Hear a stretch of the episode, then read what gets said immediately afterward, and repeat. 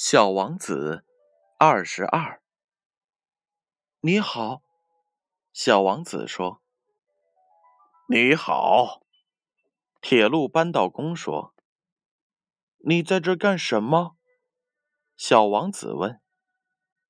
我在分送旅客们，每千人分成一包。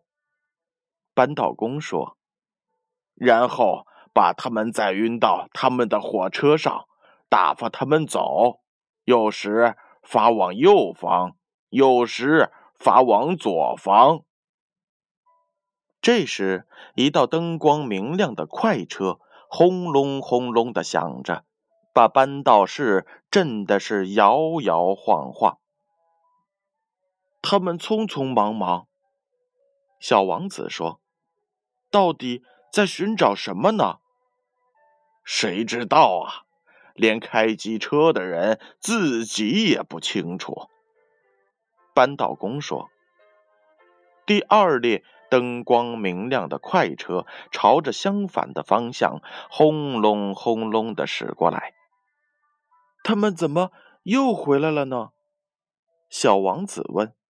“不是刚才那些人。”扳道工说，“这是对开的列车。”他们不满意自己待的地方吗？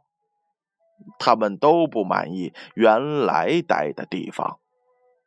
扳道工又说：“第三列灯光明亮的快车又轰隆轰隆的驶过。他们是不是在追赶头一批的旅客？”小王子问道。“他们什么也不追赶。”扳道工说。他们在车厢里不是睡觉便是打哈欠，只有小孩把鼻子紧贴在玻璃窗上往外张望。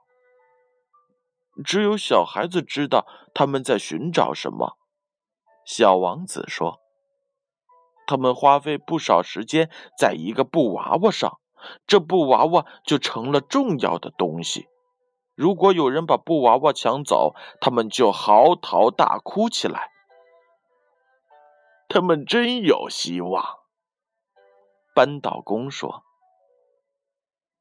这个就是今天小王子的遭遇。明天小王子又会遇到谁？又会怎样呢？让我们明晚再见吧，宝贝儿，晚安。